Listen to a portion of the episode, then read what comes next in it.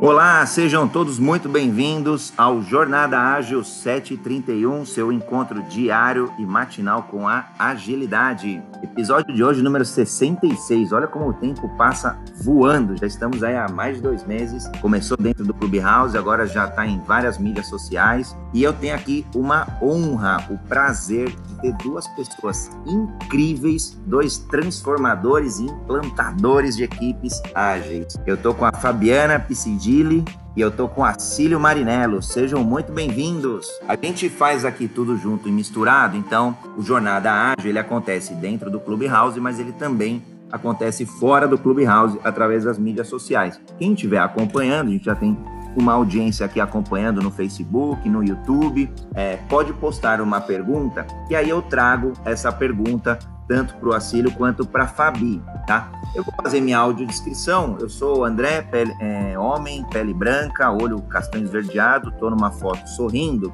e eu estou numa foto até mais executiva. Eu estou de terno, gravata azul e camisa branca, o fundo cinza. Legal, olha, olha, olha só, um pouquinho, a hora que a gente vai no LinkedIn dessa turma aí, da Fabi e do Acílio, a gente vê aí a carreira de sucesso de cada um deles e aí o, a robustez que cada um construiu nesse mundo de transformações ágeis. Bom, começando aqui já o bate-papo, eu, eu queria trazer para aí, cada um de vocês dois aí, não, não vou estabelecer nenhuma ordem, é, qual é o principal desafio? Assim, vocês já têm uma experiência acumulada muito rica, muito diversa, até plural, tá? Mesmo a Fabi, por exemplo, você fala assim, ah, majoritariamente eu atuei no, no, mercado financeiro, por exemplo. Eu atuei também, eu, André, por uns 10 anos. Mas depois, mesmo dentro de, de, de, uma, de um mesmo setor, a gente acaba passando por várias áreas. Porque por esse período, inevitavelmente, as instituições passaram por grandes transformações. Então, olhando essa experiência, tanto da Fabi quanto do Acílio, é, qual, qual é o principal, a, a, o principal desafio que vocês enxergam hoje, né, então, olhando para trás, que as empresas conseguiram superar, olhando aí os últimos 10 anos, teve muita transformação, teve muita coisa acontecendo. O que vocês entendem que as empresas, uma sacada assim, olha, putz, isso aqui os caras acertaram a mão e levou para um outro nível.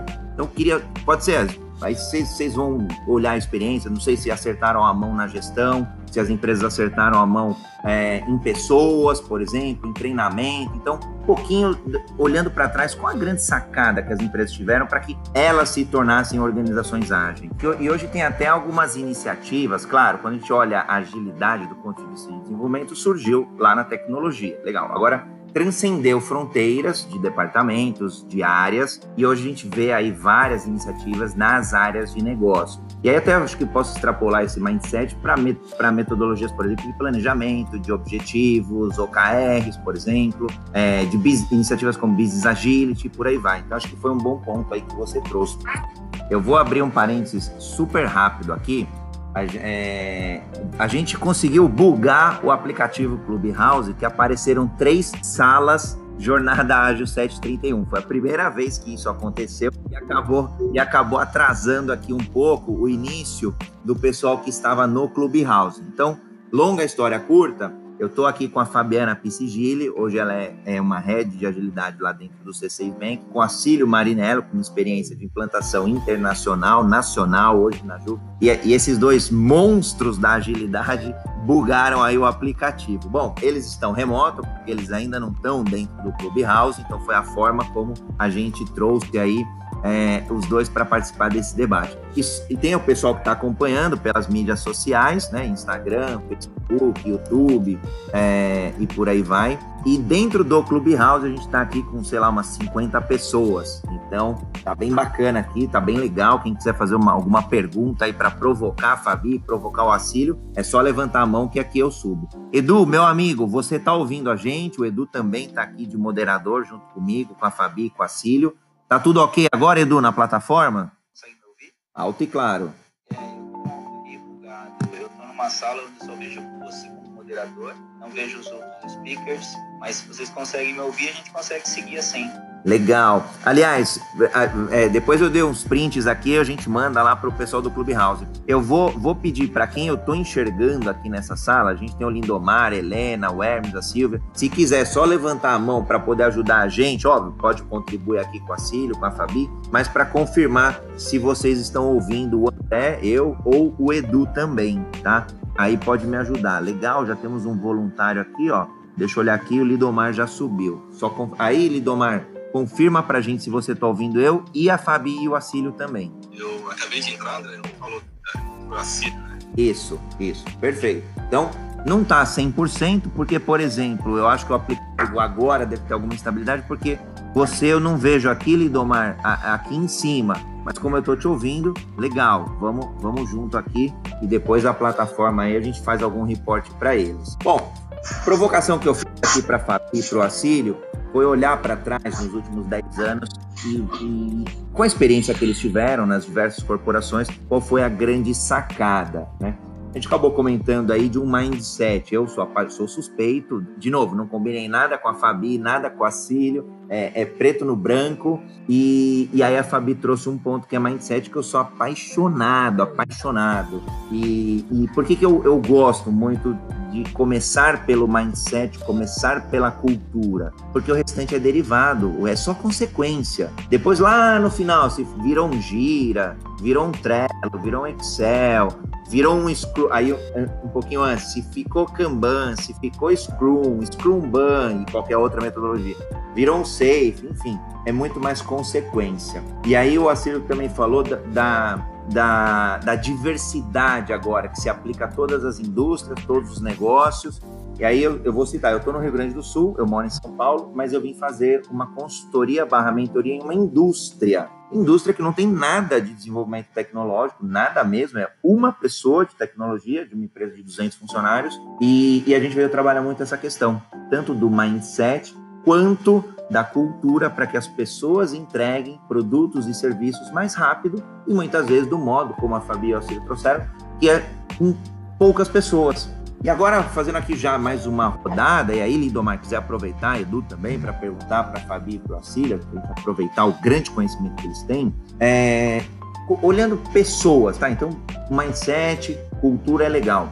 Qual a grande sacada de vocês é, o que vocês têm visto nas equipes para formar o início de uma equipe ágil. Aí pode ser um squad, por exemplo, é, pode ser o, ou até o início mesmo, a formação. Nem tem o squad ainda, mas juntou-se um time meio multidisciplinar, às vezes não tem todas as competências, todos os skills ali, sejam é, principalmente os, os, hard skills, poder ali fazer uma primeira entrega ali do pequeno MVP ou do primeiro ciclo, como que vocês enxergam assim, um, um, não vou dizer um atalho, porque nunca tem um atalho, uma bala de prata, mas qual, qual é o caminho de sucesso que vocês encontraram para formar rapidamente as equipes?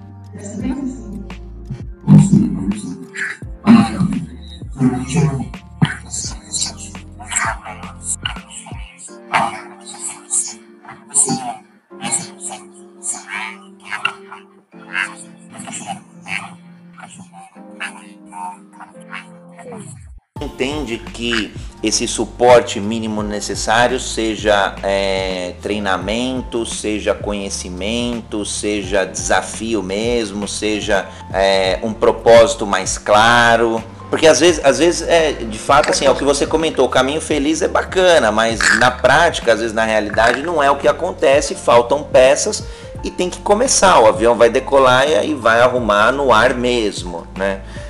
Exatamente, André. Né? Não tem assim esperar o ótimo para começar, mas tem que ter um, um, certo, uma certa flexibilidade da, da gestão que as pessoas não vão acertar da primeira vez. Né? O time tem um processo ali de adaptação, tem um, um uma, até para as próprias pessoas se habituarem a trabalharem de forma colaborativa, autônoma você percebe né, empresas que são muito hierárquicas, né, tradicionalmente tem uma hierarquia muito forte. Quando você chega para a pessoa e fala, então agora é você que toma a decisão, não é, não é mais o seu gestor, você não vai na mesa dele perguntar o que você faz, tem que sentar com o time e vocês alinharem né, o próximo passo. Fala, tá, mas eu não sei fazer isso, eu nunca fiz isso, eu não sei tomar decisão. Então acho que é um mix, é uma composição do que você trouxe. É, tem que ter o propósito, para mim, é o guia, para as pessoas entenderem o movimento, entenderem por que estão passando por isso, que sempre dói, né? sempre vai ter dor, nunca é fácil. A capacitação é para que elas pelo menos tenham o mínimo de ferramentas para poder exercer seus papéis, né? entenderem também a dinâmica do trabalho, do processo. O processo ajuda, seja ele preditivo ou não, ajuda, é uma referência também, mas tem que experimentar, tem que praticar, né? tem que praticar, e aí é o dia a dia. Então é, vamos fazer, vamos seguir o Scrum, vamos, então vamos fazer as cerimônias, vamos seguir. Poxa, não entregamos o que a gente esperava dentro de uma sprint. A retrospectiva existe para isso, vamos entender por quê, vamos melhorar para o próximo. E aí, aprendendo, como você falou, com um avião decolando. Legal. Fabi, você, você quer complementar? Ou trazer até um outro ponto de vista aqui? Pode tudo. Eu super concordo com o que o Assírio falou. Dá para fazer vários ganchos. Ele foi falando, eu fui pensando em várias coisas. É, mas se eu for fazer um gancho agora, além desse de como começar, né? Essa questão do propósito é muito forte. Por que, que a agilidade pegou, né? O Manifesto Ágil, ele foi publicado faz 20 anos, mas a agilidade virou mainstream mesmo faz uns 5 anos. No mesmo relatório da versão 1 que eu mencionei, é, 67% dos participantes responderam que adotaram ágil há menos de 5 anos ou até 5 anos. E por que, que o ágil pegou, né? É, um dos motivos é porque a taxa de sucesso dos projetos ágeis é maior do que a dos projetos waterfall. Tem várias pesquisas de mercado que fazem essas comparações, né? Tem uma mais ou menos antiga do Gartner de 2012 que ela não diferenciava projetos ágeis de waterfall ainda. E aí ela mostrava que a taxa de falha dos projetos grandes era 30%, enquanto dos projetos pequenos era 20%. Então, como nas metodologias ágeis você particiona as entregas em pedaços menores, realiza entregas de valor mais cedo, com maior frequência, não é surpresa que a taxa de sucesso das iniciativas que usam as metodologias ágeis seja bem maior. Tem outro exemplo de report aqui. Tem o Case Report do Standish Group, que também é um report bem tradicional de projetos, o de 2018, que também já faz um tempinho, ele pegou projetos realizados de 2013 até 2017 e ele apurou que 42% dos projetos ágeis foram bem-sucedidos contra 26% dos projetos waterfall. Quer dizer, a diferença de porcentagem de sucesso é patente. E, e aí o Kills Report tem uma definição do que é sucesso meio antiquada aí para o mundo ágil, né? Para ele, sucesso é terminar dentro do orçamento, é, dentro do prazo, com o escopo planejado, que é uma coisa bem waterfall. E no mundo ágil, a definição de sucesso é um pouco diferente, né? Na pesquisa da Version 1, é, a maioria das, dos participantes responderam que sucesso para eles é entregar valor para o negócio e a satisfação do cliente e do usuário. Porque não adianta nada você terminar dentro do prazo, dentro do orçamento, dentro do escopo, se você não entrega valor e se seus usuários, seu cliente não ficam satisfeitos, né? Então, é, é um bom ponto de partida dizer por que, que a gente está fazendo isso, né? Conforme o Auxílio falou, é uma boa forma de vender por que, que a gente está fazendo essa transformação. E aí, fazendo mais um gancho com o que o Assílio falou, né? É, você tem que começar pequeno e depois crescer. É, o, o, framework do SAFE, e também tem um livro que chama Switch, do Dan Heath, que eles falam que você tem que começar com um pequeno grupo de pessoas influentes na organização que te ajudam a vender o seu peixe, né? Por que, que a gente está fazendo isso? E depois você vai expandindo aos poucos, né? Então você tem essas pessoas influentes que vão ajudar a convencer por que, que o agente é interessante. É, você vai começar com um time ou dois para fazer um piloto e depois você vai expandindo e as pessoas vão vendo que é legal e aí vai ficar mais fácil de vender para as outras até você conseguir chegar na organização inteira. Entendi, Fabi. Eu, eu gosto bastante do, do desses dois reportes que você comentou. Eu, eu trago para o dia a dia aí que, da, de algumas transformações que eu acabei participando, é, a questão da, da, cultura e do propósito. E aí, acho que eu tenho visto muito é, Value Stream Management, por exemplo, VSM, e, e, que é bem difícil quando a gente sai desse, dessa quebra de... Para mim é uma quebra de paradigma, né? Você sai de um modelo custo, prazo, escopo é, o famoso triângulo, né, do, do waterfall, para um modelo de, olha, o que importa no final do dia é o valor, tá? Mas o que, que é valor? Né? a gente nunca foi acostumado a, a, a, se fazer essa pergunta e quando você devolve essa pergunta, muitas vezes quem está pedindo mesmo, os executivos, quem está inicialmente concebendo produto, serviço, também não tem isso muito claro, né? É, é, uma, é uma, uma quebra de paradigma bem grande. Eu gostei desse ponto. É, os... Valor para quem, né, André? Porque valor para o cliente é uma coisa, valor para a organização é outra, valor, valor para o compliance é outra. Para o investidor é outro, para o colaborador é outro. Esse é um bom ponto. É, eu ia trazer um outro ponto, mas eu vou deixar ele para daqui a pouquinho. Indo nessa linha, né? Como que, como que vocês conseguem encontrar essas cadeias de valores ou de fato os tais valores é, dentro aí do, do, do ponto de vista mais de negócio? nessas nas transformações ágeis? Precisa conhecer o produto, né? Eu acho que o ideal é você sentar, entender o produto, entender o que o cliente espera do produto e, acima de tudo, entender que problema você está querendo resolver. Que é o grande pulo do gato quando você diferencia a mentalidade projetizada da mentalidade produtizada, né? No Waterfall, é, como é que era? A gente tinha features, né? E, inclusive, é muito difícil ver times e empresas que sejam verdadeiramente, verdadeiramente orientados a produto, verdadeiramente orientados a uma cadeia de valor. O mais comum é, é ver realmente times orientados a features. Então, na, minha, na mentalidade de projeto, e nos times orientados a features, eu tenho um escopo, uma série de features para entregar, um cronograma, um prazo para entregar aquilo, mesmo sendo ágil, né? É, porque a, a, organização espera aquela entrega de features ao longo de um tempo. Já na mentalidade de produto, eu tenho um problema para resolver, um objetivo, uma série de hipóteses que eu vou testar, vou coletar o feedback, Aí que eu vou decidir os próximos passos. Aí eu tenho mais dificuldade em prever o que eu vou fazer, né? Porque a gente não sabe se as hipóteses vão se confirmar ou não. Mas é, a pergunta não era sobre projetizado, sobre produtizado. Eu tô só fazendo um parênteses aqui, né? Essa questão do value stream mesmo é, é sentar, entender o produto, sentar, entender o que o cliente está esperando e, e, construir em cima disso, né? Tem, tem framework, tem metodologias, uh, métodos para poder fazer isso, né?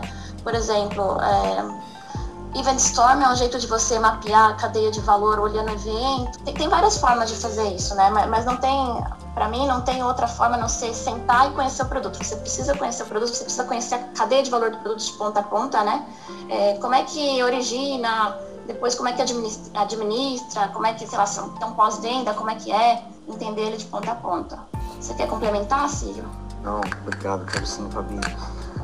É, eu acho que outro elemento super importante também, né, que com certeza é, orienta o que André, aproveitando aqui que deu uma falha. Eu vejo muitas organizações que é, eu, eu uso uma frase de efeito né, que tem muito abraço a pouco aperta. Então você acaba muitas vezes se perdendo, você abre um monte de iniciativas e você não tem muitas vezes capacidade gerencial de dar foco e, e ligar os pontos né, como a Fabi falou, você está construindo um produto, você já tem lá um roadmap de features desenhado, você tem claramente né, quais são as necessidades que você vai atender, os problemas que você vai resolver. Aí você abre uma outra workstream de trabalho é, que não está necessariamente vai suportar né, a entrega desse primeiro roadmap. E se você não tem um, capacidade de tocar de fato né, dois, duas grandes frentes de trabalho em paralelo, que essas equipes tenham ali um canal fluido de comunicação para criar sinergia entre elas, você acaba perdendo um pouco né, questão de gerar o valor esperado, seja para quem vai ser usufruir daquele valor. E, e, e muitas vezes acaba que as pessoas começam a bater cabeça. Né, porque aquele produto estava super bem construído, aquele movimento estava super bem desenhado, né, tinha um foco muito bem delimitado, estava todo mundo com aquela visão muito clara, começa a se dispersar por outras questões que estão abrindo. E a empresa começa a, se perder nas entregas. Então, acho que o foco né, complementa essa questão quando você tem um domínio sobre o que você tem, o que você oferece, né, que problema que você resolve, o que benefício que você gera e mantém essa consistência da entrega contínua de valor. Não adianta como a, essa visão né, da entrega lá da tríplice, é, tríplice que construiu O triângulo. É. A, e você entregar tudo certinho, né, como você esperava, nos parâmetros do projeto, mas enfim, não tem nenhum tipo de benefício. E também não adianta você entregar e não ter ali qual é a visão do próximo passo. Nem o que vem agora, qual é o próximo passo. Então é só questão do foco, que é um elemento processo também nessa jornada. Posso fazer um link aqui? Claro, deve. É, se você cria uma value stream cheia de interdependências, você corre o risco de ficar bem travado na hora de entregar, né? Então, é, é interessante quando você constrói uma arquitetura de TI desde o zero, você tentar construir as coisas da forma mais desacoplada possível. Aí, nem todo mundo tem a oportunidade de construir uma arquitetura desde o zero, né? Mas quando a gente está modernizando sistemas ou, ou, construindo do zero, é interessante pensar naquele conceito de domain-driven design, de construir é, os microserviços com uma boa separação de domínios funcionais e minimizar ao máximo o acoplamento entre os sistemas, porque aí você diminui as interdependências entre os times e, e interdependência é aquele negócio, né? Se você depende de outro time e o outro time não consegue te atender, como é que você avança? Aí você trava a roda. Então é, é importante pensar que é, é, a, a, arquitetura ela tem que refletir mais ou menos também essa questão da, das cadeias de valor para deixar os times é, ma, o mais independentes possíveis um dos outros. Mas claro, é impossível, impossível construir um, um time totalmente interdependente, totalmente independente do outro, né? Porque, por exemplo, num banco, você vai lançar um produto novo, você vai ter interdependência com contábil, com compliance, com risco, com prevenção à fraude, com dados, com cadastro, com conta corrente, com arquitetura, com um monte de times. É muito complexo. E aí, como é, como é que você faz para alinhar tudo isso, né? O SAFE tem, umas, tem cerimônias que te ajudam a fazer esse tipo de planejamento, mas se a organização for muito complexa e muitos times, corre o risco de ficar uma cerimônia gigante assim, construir, é, separar as value streams é, é, uma arte. E eu acho que vai muito na linha daquela da linha startup. Vamos tentar desta forma aqui. Se não der certo, a gente ajusta da próxima vez e faz diferente e vai arrumando até a gente conseguir é, uma separação de value streams interessante, porque é muito difícil ter uma value stream totalmente independente de outra. E, e Fabi, acho que além do, do, do, ponto tecnológico, que é fundamental, e aí você acho que citou aí é, arquitetura, lá em algum momento trabalhar com microserviços, enfim, de algum modo é, você reduzir a, as dependências, né, as interdependências. Agora, quando a gente olha o negócio mesmo, e aí é, os negócios se tornaram mais. Bom, o mundo é mais complexo, por força do óbvio, e os negócios também. Você trouxe um exemplo que eu gosto bastante, de banco, mas que eu tenho visto já em outras indústrias, né? Até nessa daqui que eu tô, a gente já está indo para um, um caminho parecido. Olha, precisa criar um produto, ou precisa revisitar um produto. A quantidade de, de, de dimensões, ou de áreas, ou de pessoas que precisam opinar é muito grande. Então, portanto, você tem menos escala, você acaba travando um pouco mais, porque é o que você falou, eu tenho que ter a visão, é, a visão que eu queria falar. Você tem que ter a visão de quem está olhando o risco, você tem olhar, olhar a visão de quem está lidando com os números, finanças, você tem, e aí estou simplificando, inclusive, porque num banco é muito mais complexo, mas você tem olhar, o olhar tecnológico e mais dois ou três. Já, já são cinco, seis pessoas, de forma muito simples para fazer pequenos ajustes em produtos ou em serviços. Você vai para um ambiente mais complexo como o banco, é, são 20 áreas, 20 pessoas, vai, por exemplo, 20 visões, o que eu quero dizer, né? É, como que, que vocês veem que as empresas conseguem lidar, agora falando de uma agilidade em um nível corporativo? Posso primeiro de novo, Cília? Eu acho que vocês estão revezando, cada hora um está sendo o primeiro aí, legal. É, eu já tive a experiência de querer colocar todo mundo junto ao mesmo tempo na mesma sala. Não faça isso, não dá certo. Eu acho que o ideal é falar com pequenos grupos, se for o caso só um de cada vez, depois apresenta no final como ficou e vai validando com as pessoas. Quando você coloca todo mundo na mesma sala ao mesmo tempo, é o caminho para o desastre, porque cada um quer ir por um caminho e, e aí acaba que você passa a cerimônia inteira só tentando acordar como é que você vai conduzir a cerimônia. É um negócio engraçado. Então, o ideal é faça pequenos comitês, não, não junte todo mundo na mesma sala, vai fazendo aos pouquinhos e vai validando com as pessoas, vai fazendo um ciclo de feedback aí, porque todo mundo ao mesmo tempo é, é um desastre. Principalmente acho que no começo, né, Fabi? No começo que as pessoas estão se acertando, se entendendo, aí às vezes aí parece que vira palco, né? Cada um de, quer dar um pitaco e defender a própria área, o próprio produto, a própria visão. Depois acho que, que fica um pouquinho mais estabelecido ali, vira mais BAU, né? Mais arroz com feijão, mais rotina. Aí acho que tende a dar um pouquinho mais certo colocar um pouquinho só mais de pessoas para trazer uma fluidez. Mas no começo é terrível, é o que você comentou mesmo. É, eu, eu também gosto dessa estratégia. Aí, André, eu vou até remeter aí um, uma iniciativa que tu conhece. do Banco Popular Dominicano, um projeto que a gente teve a oportunidade de, de, de contribuir né, em momentos diferentes.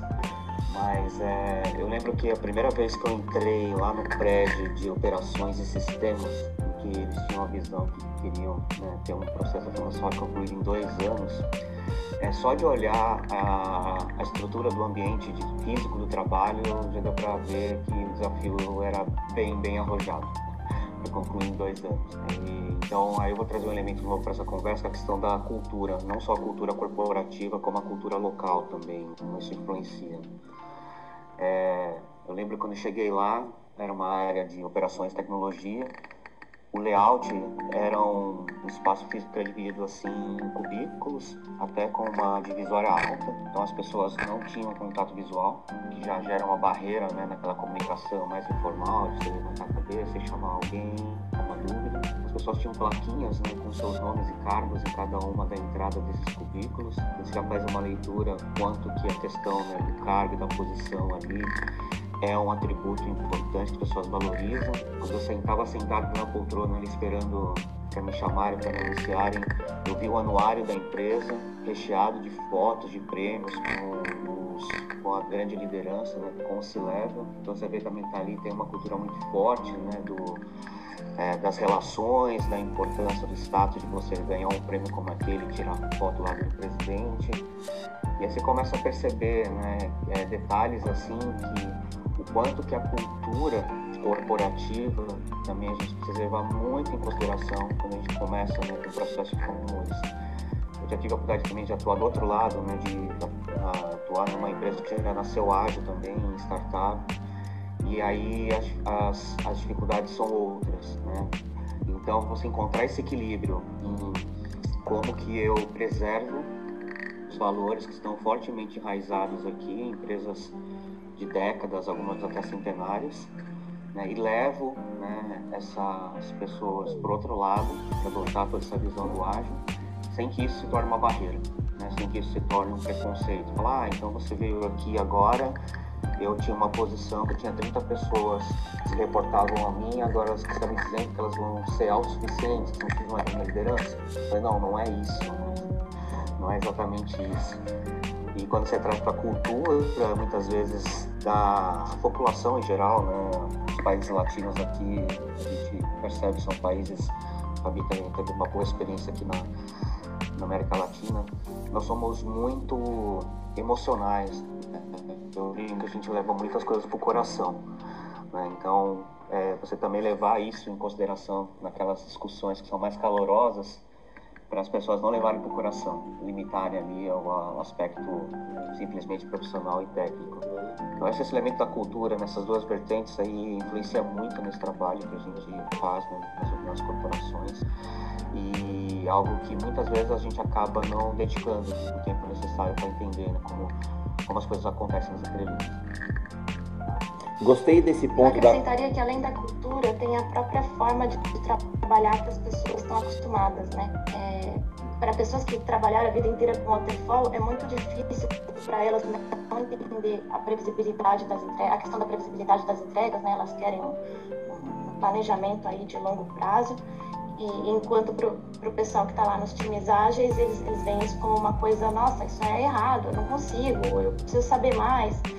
Mas se você olhar o lado de cada um, cada um tem a sua razão, né? Porque imagina para o negócio se você fala assim, poxa, não sei quando eu vou entregar, vou entregar quando eu vou entregar. Poxa, não dá, é, precisa dimensionar a operação, precisa dimensionar canal de atendimento, canal de distribuição, precisa agendar campanha de marketing, eu preciso projetar a receita da organização. Então, eu preciso ter um mínimo de previsibilidade de entrega para eu poder me planejar, eu como negócio. Então, isso, isso olhando o lado do negócio, né? E aí o time fala, poxa, mas eu ainda não sei o que eu vou construir, eu não sei como é esse produto, eu não sei nem que problema que eu vou resolver. Ó, eu posso te dar um now, then, later assim, é uma, é uma diferença da, da forma de, de, trabalhar que as pessoas esperam muito grande. E, aí, como é que se soluciona isso, né? Nesse exemplo que eu dei só para mostrar essa diferença, né, de expectativas, de, de, como as pessoas estão acostumadas a trabalhar, a solução para mim é ter um roadmap. O produtor digital mais purista vai falar, imagina, roadmap, está muito errado. isso trava a roda, isso não é ágil. Mas você precisa dar visibilidade para todo mundo do que você está fazendo, do que você vai entregar. Então, não precisa ser um roadmap escrito na pedra. Faz um roadmap que você pode mudar, mas mantém ele lá atualizadinho para todo mundo saber o que está acontecendo, né? É, isso só para exemplificar, né? Como além da cultura tem a questão da forma como as pessoas estão habituadas a trabalhar, que também não deixa de ser uma parte da cultura, né? Eu, go eu gosto da palavrinha-chave que você Sim. trouxe, previsibilidade. Mesmo que seja um mínimo, mínimo de previsibilidade. Então, o roadmap, óbvio, daqui um ano, não é o que vai estar escrito em pedra. A gente sai do modelo de, de compromisso de entrega de todo, todo aquele pacote de dezembro, sei lá, desse ano, para olha, é uma direção, é uma tentativa, é a melhor tentativa, e aí eu gosto de uma palavrinha é, que, que ajuda muito, que é o contexto. No contexto atual, abril de, 2021, todos os nossos melhores esforços estão apontando para que a gente entregue esse trem aí em dezembro. Agora, de hoje até dezembro muda tanta coisa, tanta coisa, que depois, óbvio, você vai fazendo os ajustes. Então acho que eu iria um pouquinho nessa linha. Acho que a cultura é fundamental e, e é o, o, a forma como que a gente lida, é, é, é, acho que sendo parte da cultura aí é tão fundamental quanto. Acho que você ia complementar, Cílio, algum ponto? Não, não, só reforcei que a, o que a Fabi trouxe, comentei só que concorda, concordava. Legal. Bom, começar agora a provocação a cada um de vocês aí é gosto mesmo, não tem resposta certa ou errada, mas é, acho que é preferência, o, o que dê mais certo na visão de vocês. Uma startup que comece do zero ágil, mas que obviamente a gente sabe que tem os outros desafios, como recursos, é, como construir uma série de outras é, outros muros, paredes e por aí vai, ou grandes empresas, grandes até pode ser conglomerados, mas que você precisa fazer uma transformação ágil, uma empresa mais tradicional, por exemplo. André, não sei se está me vendo, se me permite. Tá aqui, tá? Cara, eu acho assim que os, os são emoções diferentes. a gente tem a oportunidade de atuar na, na, nos dois contextos, são emoções diferentes. Acho que a empresa grande, de porte, ela tem muitas vezes capacidade de, de prover uma estrutura bacana, né, em termos até de. Pensando ali startup, startup, estou pensando no contexto startup, startupzinho mesmo, está ali no, no growth ainda, não Mas pensando numa empresa média grande, você acaba tendo ali, às vezes, mais é, capacidade de, de, realizar o trabalho em termos de investimento, de pessoas. Né? Você formar um time ágil necessariamente vai comprometer ali o dia a dia da, da, da empresa, né? não vai interferir no BU dela, você consegue construir é, esse time de forma paralela, realizando o trabalho aos poucos e aí expandindo para aumentando a composição dos times, começando já a mudar a dinâmica de trabalho nas áreas.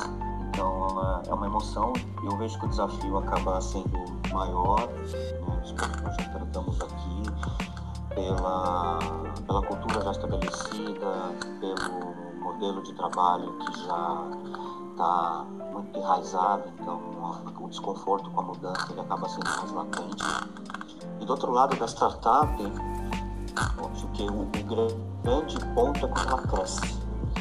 É, o momento da dor da startup, quando ela começa a perceber que, opa, já não somos mais um grupo de seis, sete pessoas que fazia tudo, né? A gente precisa de processos, a gente precisa de áreas de apoio, a gente precisa se profissionalizar em algumas atividades que antes a gente fazia, que é o nosso móvel.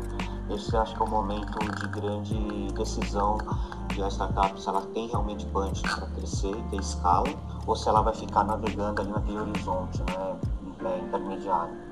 Porque ela percebe que, ok, somos ágeis, mas também precisamos aqui de uma estrutura perene, de áreas de apoio, e muitas vezes elas têm dificuldade de absorver isso. Precisamos, né? Precisamos de processos, precisamos de uma área de pessoas, precisamos de uma área de compliance né, mais profissional, e, então acho que as emoções são diferentes. Eu particularmente, for para escolher, eu gosto muito do ambiente de, desse ambiente de startup, porque acho que a velocidade de você adotar e testar, né, e principalmente a aceitação do erro, né, como você trata a falha, a perspectiva é completamente diferente. É uma das coisas que também sempre reforço nos processos de chamação ágil das empresas grandes, é que elas precisam é, se acostumar que a falha não é ruim, a falha é um processo de aprendizagem, as pessoas não podem ter medo de errar, elas não podem ser punidas, não podem ser é, repres, sofrer represálias porque falharam. Isso também geralmente é um ponto bem delicado de tratar. Já nas empresas que são startups, isso já faz parte do DNA, isso já, já nasceram. Assim, então, Oi, André. Isso, Legal. Antes, antes da Fabi falar, o Lidomar, pode, complementar, eu vi que você abriu lá o microfone, pode complementar aí algum ponto do, do Acílio? Legal. Eu achei que eu não tivesse um contato com vocês, é, essa- essas salas paralelas, né? Então, muito bom dia a todos. Eu volto um pouquinho lá no começo para falar sobre evangelização, uma palavra que não foi falada aqui. Eu acho que no contexto da implantação do começo da evolução ágil, é importante você começar a evangelizar as pessoas. E evangelizar significa trazer o incômodo, né? Trazer, colocar o bode na sala, fazer com que as perspectivas futuras de trabalho da empresa, dos produtos e dos clientes é, e a transformação necessária, ela seja um incômodo que ajude você na evangelização. O segundo ponto é o, a perspectiva da colaboração, né? Quando você não, quando você é centrado em produto, quando você não é customer centric, é, normalmente você tem um mágico, você tem um mago alguns magos dentro da empresa responsáveis pelo desenvolvimento de produtos ou de processos. Então, nesse momento do shift, nesse momento em que as empresas adotam a colaboração e os times começam a interagir mais, é, é, muito importante você ter essa perspectiva da diversidade, do conhecimento compartilhado e de uma construção conjunta, né? uma construção que não seja mérito de alguém, uma construção mais é, ampla. Chegando aqui no ponto de grandes corporações, uma transformação ágil ou numa startup, para quem gosta de aventura, a startup é o caminho, né? Porque ela já nasce num contexto ágil, porém a chance de, de, de falha na startup significa muitas vezes a, o fim da startup, o fim da empresa. Né? Então é, tem que rebolar muito mais rápido e você vai encontrar é, um, ambiente onde as pessoas talvez conheçam da dor do cliente, mas na hora que chegar na, na questão de composição de times, na hora que chegar na hora de, da, da, gestão financeira, da gestão de marketing, talvez você vai encontrar barreiras muito grandes. Ao passo que nas grandes corporações você faz processos, você faz transformações sem impactar a, as fundações da empresa de forma tão significativa, é, no sentido de colocar em risco, né? É, então claro, a, a, o processo dentro de grandes corporações, onde normalmente as pessoas já têm um nivelamento melhor, onde as pessoas já têm é, um, um, um, trabalho é, mais, vamos assim, mais palpável, né? Sabem dos seus horizontes, sabem das suas é, competências, já passaram por um, um RH, por uma seleção, já passaram por uma adaptação, ela é mais bem-vinda. Mas ainda assim, o processo de evangelização, de acomodação, principalmente no sentido de trabalhar em equipe, no sentido de é, buscar um resultado em conjunto, tendo o ponto inicial e o ponto final definido, mas o roadmap possível de muitas mudanças, a gente pode andar em zigue-zague, pode ir voltar, com certeza não vai traçar nenhuma linha reta para chegar no destino, é, essa é uma, essa é uma realidade. Bacana, bacana, Lidomar. A gente comentou um pouquinho no, na parte da cultura, mas a palavra evangelização, fato, a gente acabou não usando. Fabi, conta pra gente aí qual a tua preferência é, antes de falar da minha preferência, eu queria só fazer um comentário sobre a palavra evangelização. Se vocês me permitem, eu não gosto muito dessa palavra, porque me dá a impressão que a gente está certo e os outros estão errados, né? E não é isso. É, eu, eu diria mais de vender o mindset, eu gosto mais de falar dessa forma, porque aí não cria resistência com as outras pessoas, né? Eu tive um diretor que falava que o pessoal do Agile era a turma da seita é esse tipo de resistência que a gente cria quando a gente usa uma palavra como evangelização, né? Então é, é por isso que eu não gosto. Eu acho que a gente precisa, antes de tudo, respeitar a pessoa que está do outro lado e é, tem uma forma já de trabalhar, né? Eu e, gosto. E a forma do. Ô, Fabi. Fazendo link com o que a Cílio falou, né? Fabi, é, Fabi. Eu, pra, ao meu ver, oi. Oi, rapidinho. É, só só para também emitir. Eu, eu gosto do conceito da evangelização no sentido da disseminação, mas a palavra também, particularmente, eu, eu tenho evitado de um, pelo menos de um, de, acho que de um ano para cá, justamente por essa objeção que você comentou, porque vai às vezes até tem gente que leva pro lado religioso e tal, e putz, não consegue separar o joio do trigo, né? Então eu eu tenho evitado usar também. Mas o conceito eu gosto, na linha do que o Lindomar falou, putz, é um aculturamento, né? É, é uma mudança do mindset.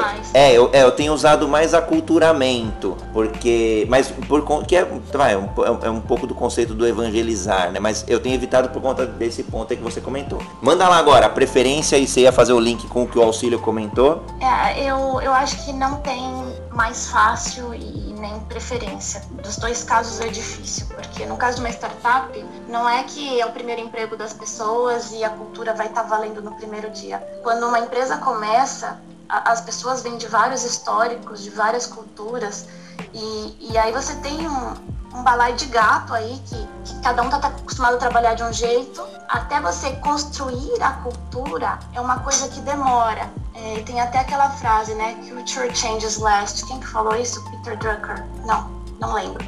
É, primeiro você tem que mudar os hábitos das pessoas para depois você construir a cultura. Você pode ter muito claro como você quer que seja a cultura, mas ela não vai acontecer do dia para noite.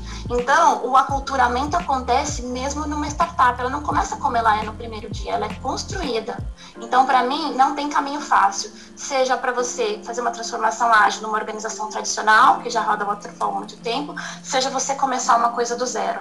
Bacana, gostei, gostei. Eu, eu minha tendência, acho que o meu apetite hoje iria mais para um startup. Mas os dois são apaixonantes, os desafios dos dois são, são incríveis. Eu tive passagem por bancos grandes, bancos globais, putz, é, é, eu gosto dos dois. Aliás, até estar nos dois ali, o pé um pouco nos dois, eu acho legal, né? Às vezes eu, impossível, mas alternar entre os dois, que é o que eu tenho feito aí, acho que é, é me motiva bastante. Vou aproveitar, a gente já está chegando Essa vantagem no... da consultoria, né? Da consultoria. Você pode estar em vários lugares em pouco tempo. É, eu, eu, eu, Não, e mesmo empreendendo, Fabio, eu tenho uma. uma eu estou envolvido num projeto de uma pequena startup, então eu consigo até vivenciar um pouco melhor. Mas, por exemplo, já não dá para estar como um colaborador em um grande banco, né? Em, em uma grande empresa. Aí precisa ser um modelo mais consultor para permitir um pouco dos dois, né? Para ter essa flexibilidade aí de modelos de, de trabalho ou modelos de desafio, né? Mas a consultoria traz bastante aí, consultoria, mentoria, acaba trazendo bastante. A gente está chegando no finalzinho, eu vou querer ouvir aí de vocês uma escorregada ágil aí que, que cada um de vocês dois queira trazer para o grupo, para toda a audiência aqui, para a gente evitar aí, abrindo o coração, falar, putz, aqui eu já escorreguei e, e, e acho que eu recomendo evitar. Algum tropeço ágil aí, tanto da, da Fabi quanto do auxílio. Gente, tem uma lista de coisa, porque no fim das contas é aquela mentalidade, né? A gente vai aprendendo fazendo, vai errando e acertando. Eu acho que um dos principais erros é não dar visibilidade e clareza da estratégia da organização para o time. Como é que você vai ter um time autogerível, um time realmente autônomo, se você não dá contexto para ele, se você não dá clareza de para onde a organização quer ir? É impossível. Aí cada um vai para um lado, vai a canoa que cada, cada um rema para um lado e você não sai do lugar, né? Então, eu acho que tem que começar por aí, dando contexto e clareza da estratégia para as pessoas. Senão, você vai gastar um monte de horas e não vai construir nada de valor para a organização, vai construir o que é valor para o time e vai ter um descolamento entre o que o time está fazendo e o que a organização espera. E aí, como é que você faz isso, né? Você pode trabalhar com OKRs, que é uma forma de viabilizar isso, mas se não for bem implementado, não resolve. Então, acho que o principal é manter conversas frequentes entre quem está definindo a estratégia e os times, e se possível fazer os times participarem da definição da estratégia também. Senão, é, não sai do lugar. Bacana. Auxílio, quiser como? É, eu, uma, uma experiência que eu tive foi, aí até falando um pouco, a bem consistente, maduro, tinha 30 squads rodando bem, e a gente decidiu escalar para criar até um produto, um segmento novo, estruturar um segmento novo numa, numa organização. E aí a gente praticamente dobrou né, os times, 34, acho que 55, sendo que esses 25 novos eram para atuar na criação desse novo segmento. E acho que ali a gente se empolgou com o sucesso do que vinha acontecendo, a gente não se preparou adequadamente para fazer essa escala né? A gente não tinha ainda os papéis bem definidos. Né? Quem trabalha com, com safety tem um papel muito importante que é do, do né? o, o, o, cara que ajuda a fazer com que né, os times se organizem para fazer uma entrega maior. Né? É o, o Release Brain Engineer é um papel fundamental aí nessa, nesse modelo de abordagem de safety. E a gente investiu muito, né, não só na contratação das pessoas, mas em infraestrutura para acomodar essas pessoas. Ainda era, era, antes da pandemia, então a gente tinha o conceito de trabalhar é, as pessoas locadas no, no escritório. E a gente também se comprometeu com um cronograma muito agressivo para fazer essa entrega. Então foi uma sucessão de erros que foi virando uma bola de neve e é aquela decisão complicada quem estava liderando esse time e também para a liderança. Poxa, e agora, né? A gente continua acreditando, pondo mais dinheiro para entregar, ou a gente dá dois passos para trás, replaneja, né? E vira. E, então foi um momento assim de muito aprendizado é, para quem tem passando, está com a perspectiva de passar por esse processo de escala, de adotar modelos de escala, não necessariamente safe, né, qualquer um deles é, é um momento também de, de grande dor assim, para crescer. É, é, um, é um movimento natural para as organizações que vão ganhando maturidade e condução de comunidades ágeis, mas é um momento que difícil. Para mim, assim, foi uma grande escorregada, é, mas também, olhando o lado positivo, foi de muito, muito aprendizado. Mas, assim, para a empresa, custou aí algumas mais de milhão, posso dizer. o preço é alto. Você comentou uma hora que você foi. mais um caso aqui, posso, posso colocar mais um? Pode, deixa eu só, só comentar, enquanto o Assírio foi comentando, né? Eu, erramos aqui, erramos ali, me lembrou muito a história de grandes de acidentes de avião. Nunca é um único erro no caso de, de acidentes de avião. Parece que vai sendo uma sucessão de erros. E, e, me pareceu, assim, na hora que você estava comentando, essa sucessão de erros. Então, olha, sucesso passado é garantia de sucesso presente e futuro? Não, é um erro. Ah, vamos fazer dessa Não, o, olhar o tempo também não. É, vai, vai somando essa sucessão de erros, né? Que às vezes parecem imperceptíveis, mas chega uma hora que acontece a tragédia. Exatamente. Pode comentar, Fabi. Exatamente, André, você fez uma leitura, fez uma leitura perfeita. Ótimo ponto, Cílio. É, o case que eu lembrei é de um banco bem tradicional que, que desistiu de usar ágil. Porque, bom, um dos princípios da agilidade é você ter flexibilidade para responder a mudanças, então você faz mudanças de escopo no que você está desenhando, certo? Isso. E aí o que, que aconteceu? Mudaram tanto o escopo do que estava do que tinha sido planejado que o produto não ficou pronto, o negócio ficou na mão, o orçamento acabou. E aí, e isso não aconteceu só com o projeto, tá? Foi, foram as dores da implantação do ágil né, nesse banco. E aí eles falaram, putz, ágil não funciona, eu não quero mais saber de ágil. Falaram, aqui não vai ter mais ágil. Claro que passou um tempo e depois eles voltaram a adotar o ágil, mas, mas foi tão desastroso essa questão de flexibilidade de mudança acho que o que faltou nesse caso foram as pessoas falarem assim: olha, você quer pôr mais essa coisa aqui? Beleza, mas vamos tirar essa outra coisa aqui? Né? Cada escolha uma renúncia? Porque senão o escopo fica gigante e você não termina nunca o vendido do produto, né? É, e aí é muito importante alinhar com todos os stakeholders quando acontecem mudanças, que é o famoso combinado não sai caro. Esse não alinhamento aí né, nessa organização foi, foi, foi, o abandono do ágil, né? É, custou esse atraso, depois, né? Depois eles voltaram a adotar novamente. Mas custou o atraso, né, Fabi? Sei lá, se, se adotaram, começaram, voltaram um ano depois, na linha do tempo evolutiva de, deles, desse banco, foi um ano de atraso, né? Bom, eu, eu não participei desse desse acontecimento, né? Foi uma coisa que a gente escuta, escuta no mercado. E não sei se isso representou atraso ou não para eles, mas com certeza deve ter tido algum impacto no time to market deles, né? Time to market nessa, nesse mercado tão volátil que a gente tem hoje é tudo. E é um dos principais motivos para adotar ágil hoje em dia, né? Legal. Bom, Estamos chegando ao fim do Jornada Ágil 731. Nesta quinta-feira, dia 15 do 4, eu estou felicíssimo, felicíssimo mesmo de estar com a Fabi, de estar com a Cílio. A gente é, teve aqui diversos problemas ao longo aí do início, principalmente na, na ferramenta ali do Clubhouse, mas depois acabou se acertando com agilidade ali. É, a gente foi inspecionando e adaptando e deu certo. Chegamos aí a um, a um grande encontro. Fabi, gratidão de coração mesmo. Quiser dar uma palavra final, um, insight final. Acílio também, gratidão de coração, meu amigo. Tô, hoje vocês fizeram meu dia muito feliz e tenho certeza que o da audiência, que tá incrível aqui no Clubhouse, tá bem bacana.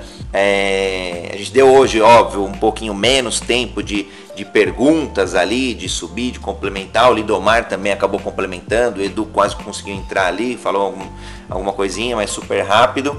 É, eu, eu, eu tô muito feliz aí de, de ter vocês hoje neste dia ágil.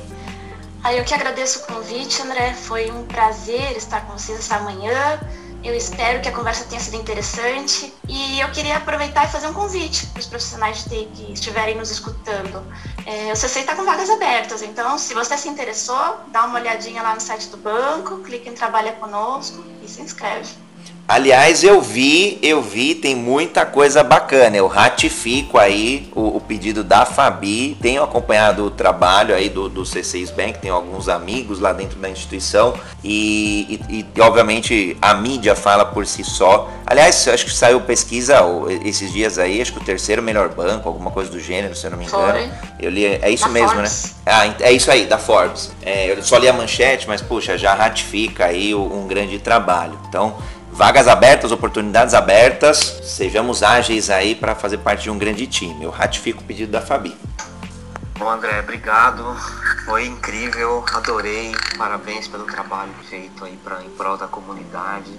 Que 66 encontros já, né, muitas ideias trocadas. Obrigado pelo convite, foi um prazer estar aqui. Agradecer a todos que dedicaram também um tempo né, para é, escutar o que a gente tinha para compartilhar com vocês. Quero agradecer também a, a generosidade da Fabi, parabenizá-la pela trajetória, pelas ideias, gostei muito das trocas. E fico à disposição, quem quiser contatar, se é, ampliar o network me contar para suas redes, será um prazer participar. E Fabi, sou cliente de vocês bem que adoro. Tenho muitos amigos aí da época de Credicar, Adriana, muita gente boa que tá aí com você, os amigos de longa data. Tudo de bom para todos. Saúde, se cuidem. Importantíssimo, saúde, muita proteção. Quem quiser conectar aí com a Fabi Piscigili lá no LinkedIn, com a Cílio Marinello também lá no LinkedIn, fiquem super à vontade. O Lidomar aqui é, também moderando, ajudando aqui na sala, no Clubhouse, só clicar na bio ali, é, vai, vai acessar wethepeople.app e agradeço aí. No, no final, Acílio, Jornada Ágil, a gente tem discutido os mais diversos assuntos sob a ótica da agilidade. Então a gente tem falado de mindset, tem falado de cultura, obviamente a gente fala de frameworks, então já teve várias rodadas de Scrum, de Kanban e por aí vai. E metodologias e ferramentas também. Então, numa, pelo menos para mim, é uma grande missão aí levar a agilidade a todos. Beijos e abraços, gratidão e nos vemos amanhã no Jornada Ágil 731, seu encontro matinal diário online ao vivo com agilidade. Obrigado Fabi, obrigado Lidomar, obrigado Acílio e obrigado a toda a audiência que está acompanhando aqui e no Clubhouse e nas mídias sociais. Muito obrigado, bem, bom dia a todos. Maravilhoso dia, Lidomar. Brigadão, Acílio. Tudo de bom para você. Vamos, vamos se falando e vamos Obrigado, trocando figurinha aí, meu um querido. Abraço. O que você precisar de ajuda aí, pode contar comigo. Beleza, você também. Grande abraço. Abraço, Valeu. tchau, tchau.